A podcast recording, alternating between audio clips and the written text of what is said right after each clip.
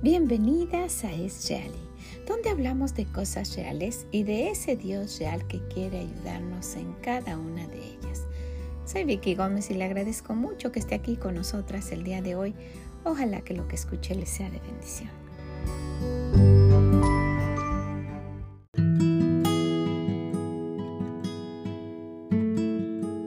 Hola, ¿cómo está en este día? Espero que esté muy bien.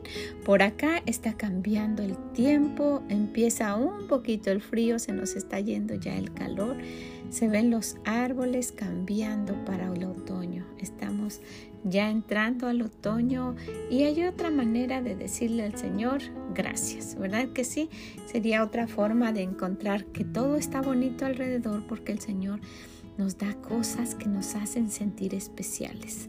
Y esa es una de ellas, ver que toda la naturaleza está agradándonos y está haciéndonos sentir que, que Dios nos ama, que se preocupa por nosotros y que está ahí porque es un Dios real y quiere ayudarnos. ¿Verdad que sí? ¿Cuál es su preocupación? ¿Cuál es su problema? Llévela al Señor. Él es suficiente para cualquier cosa que nos pasa porque con Él todo es posible. Ojalá que lo vea de esta manera. Y bueno, gracias por estar este momentito en un devocional más, un devocional para ver qué quiere el Señor que yo pueda cambiar. ¿Qué le parece?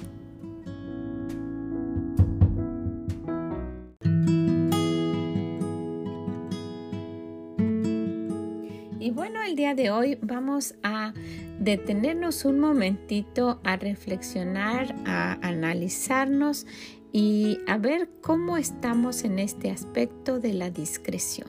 ¿Qué tan discretas somos? ¿Cómo nos pensamos y cómo realmente nos ve Dios? ¿Verdad? La discreción te guardará, dice el libro de Proverbios, y realmente nos va a guardar de muchas cosas. Encontré que el discreto es el que actúa o hace las cosas con cuidado para no cometer errores. Las hace con cordura, con moderación y con prudencia. ¿Cómo vamos hasta ahí? Somos discretas, dice el Señor que nos va a guardar. La discreción nos va a guardar de muchas cosas, de muchos problemas. Actuamos con cordura, actuamos con moderación, actuamos con prudencia. Con prudencia, con cordura y con moderación para no hablar lo que no debemos ni actuar sin pensar. ¿Sabe la sabiduría que, que adquirimos? Nos da discreción ya que viene de Dios. ¿Verdad? La sabiduría viene de Dios para no actuar a la ligera, no actuar como queremos, porque queremos nosotros hacer lo que sea, ¿verdad? Cuando no pensamos como nuestros impulsos nos quieren dictar. Entonces la sabiduría es para ese freno, para detenernos y dice, no, no actúes como tú quieres, actúa de la manera que has aprendido de Dios, de la manera sabia que Él te guía. Entonces, pues muchas veces no lo hacemos porque no nos hemos puesto a de verdad adquirir esa sabiduría de parte de Dios y somos muy indiscretas. ¿Sabe? La, la discreción nos evita errores. Y esto nos ha pasado anteriormente. ¿Cuántas veces usted y yo pudiéramos contar de cosas que nosotras mismas, mismas hemos provocado por ser indiscretas? ¿Está pensando en algo? Sí, yo también me acuerdo. Cosas que no no pusimos como, como un freno ahí para decir, no debo decir esto, no debo actuar de esta manera, ¿verdad? Porque la discreción es para librarme del mal camino. Hay una promesa de Dios que al ser discretas, el Señor nos ayuda para ser libradas de equivocarnos. La discreción nos advierte de no andar en caminos de oscuridad o con gente que no quiere nada con Dios. Mire que no nada más la discreción es para no estar viendo algo que no debo o quedarme así parada fijándome en alguien y criticando de una manera indiscreta. No nada más para eso. Y sí, en este momento podemos pensar que, lo hemos hecho de esa manera y que no está correcto, ¿verdad? Y que este mundo es, actúa de esa manera, pero no necesariamente debemos involucrarnos en lo que está sucediendo. Podemos quedarnos al margen y tener una forma de actuar discreta. Cuando actuamos, actuamos sin discreción, nos precipitamos y después nos arrepentimos. Necesitamos saber lo que hablamos y cuándo lo hablamos y no solo hablar por hablar.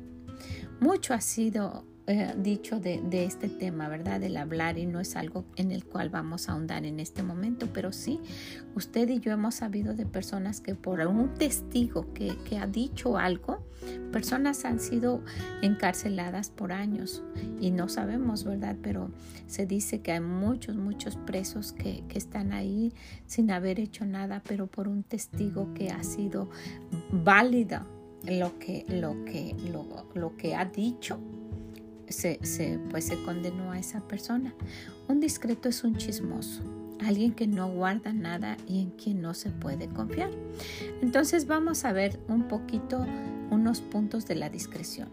La discreción es sinónimo de prudente, ¿verdad? La imprudencia está expuesta a pecar en cualquier momento. Entonces una persona imprudente ¿verdad? Es una persona indiscreta también. La discreción sella los labios, frena lo que vamos a decir y no, no nos permite pecar por, por quedarme con aquello que no dije. ¿verdad? Porque no siempre tenemos que estar diciendo lo que pensamos. Entonces la discreción nos ayuda con eso.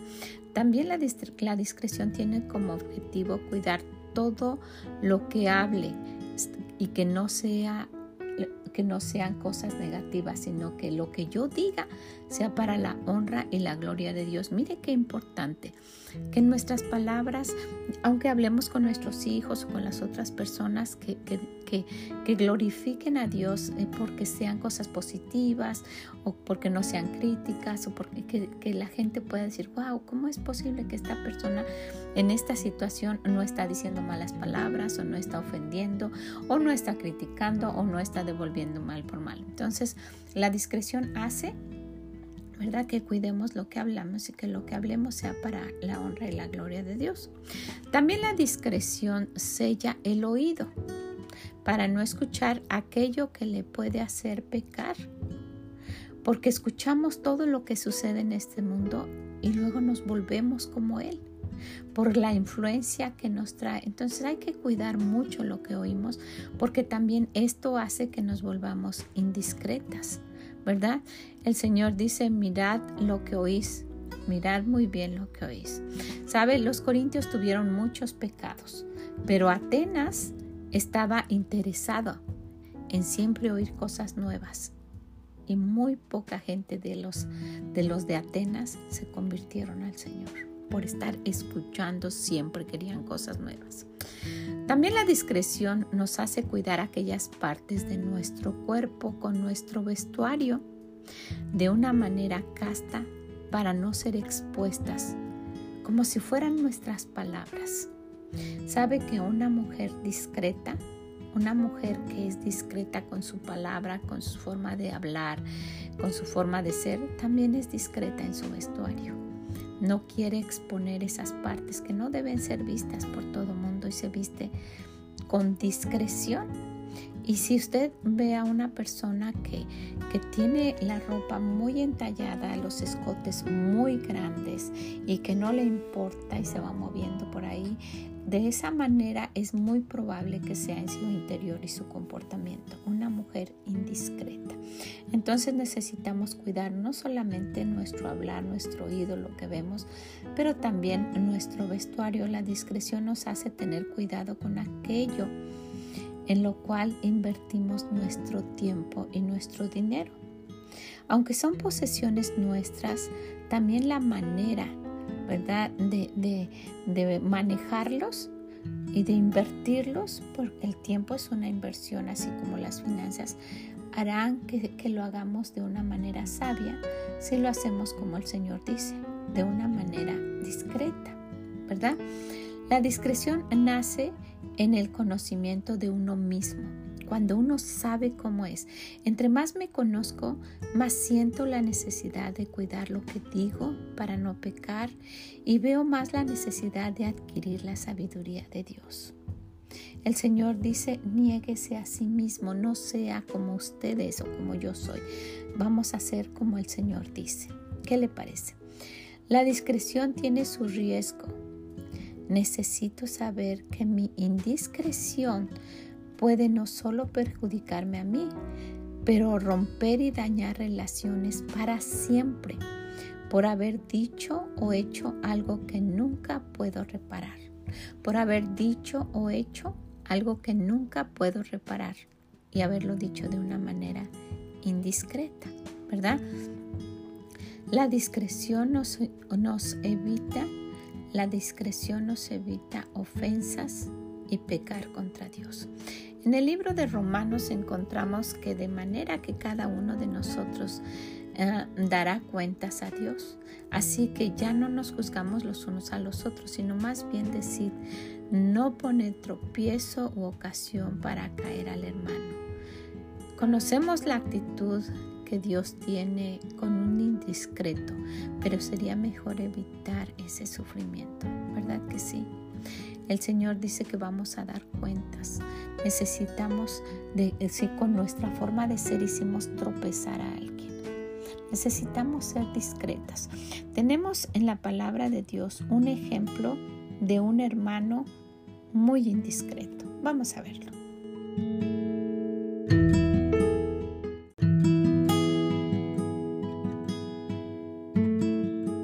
¿Se recuerdan del hermano Pedro?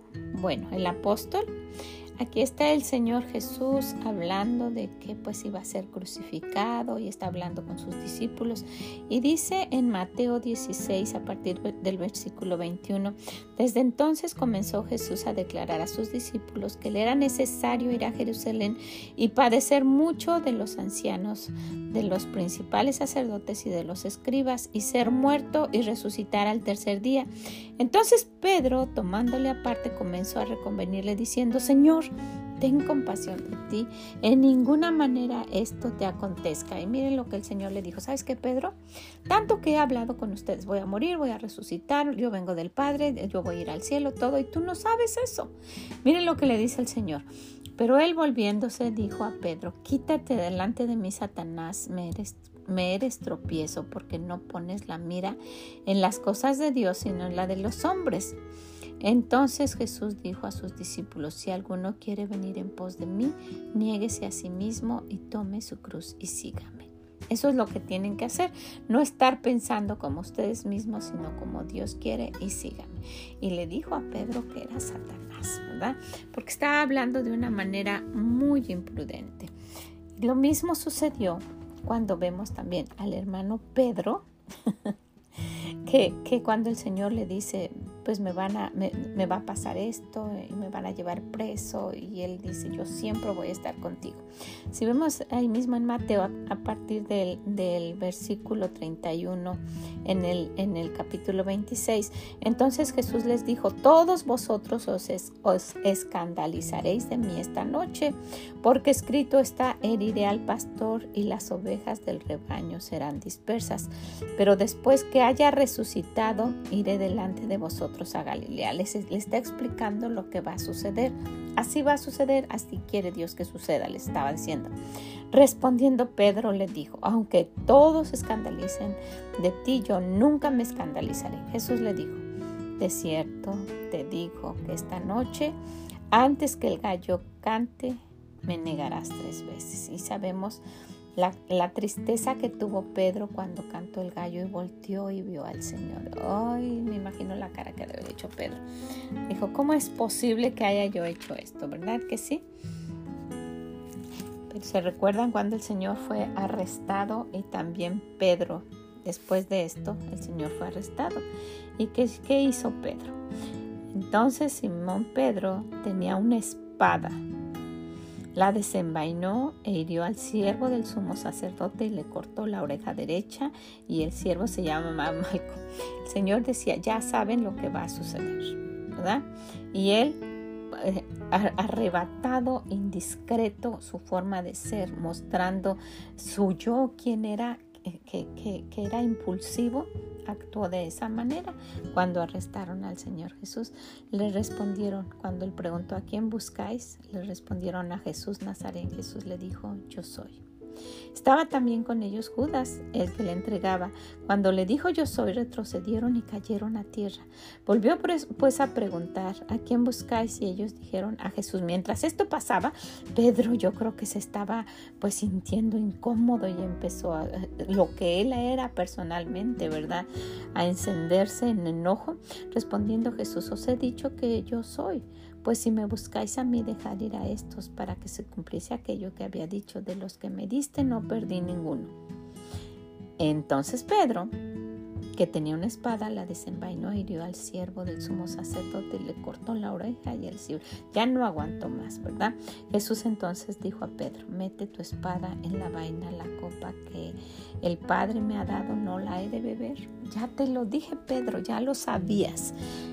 Entonces, pues no es para criticar al hermano Pedro, es para aprender y decir, necesito conocer lo que Dios dice, necesito conocer de su sabiduría, necesito conocerme a mí misma y ver que pues soy impulsiva o que no me controlo, en fin, y tratar de usar discreción para todo lo que yo haga. ¿verdad? Conocemos esa actitud que Dios tiene con los indiscretos. ¿Qué hizo con Pedro? Lo perdonó y, y, pues después Pedro fue el que demostró de verdad seguir a Dios y, y, hablarle a tanta gente, pero tuvo que aprender y necesitamos mejor aprender de los ejemplos y no aprender con cosas que nos pasen a nosotros. Sería mejor evitar este sufrimiento y quisiera terminar con algo para que nos quede en nuestra mente y en nuestro corazón. Necesitamos de la palabra de Dios, necesitamos del Señor, de su sabiduría. Y sabe, no debemos decir todo lo que sabemos, aunque sí debemos saber todo lo que decimos. Se lo voy a repetir otra vez. No debemos decir todo lo que sabemos, aunque sí debemos saber todo lo que decimos. ¿Qué le parece? Pues ojalá que esto nos haga pensar un poquito en qué tan indiscretas somos en nuestro, en nuestro comportamiento, con nuestro cuerpo, con nuestras palabras, con nuestros hechos, nuestras miradas. Y todo eso se corrige conociendo al Señor, que Él sea el que guíe nuestra vida. ¿Qué le parece? Ojalá que así sea. Ojalá que lo tome en cuenta, que lo pueda compartir y que lo ponga en práctica. Que el Señor le bendiga grandemente y nos escuchamos en la próxima. Bye bye.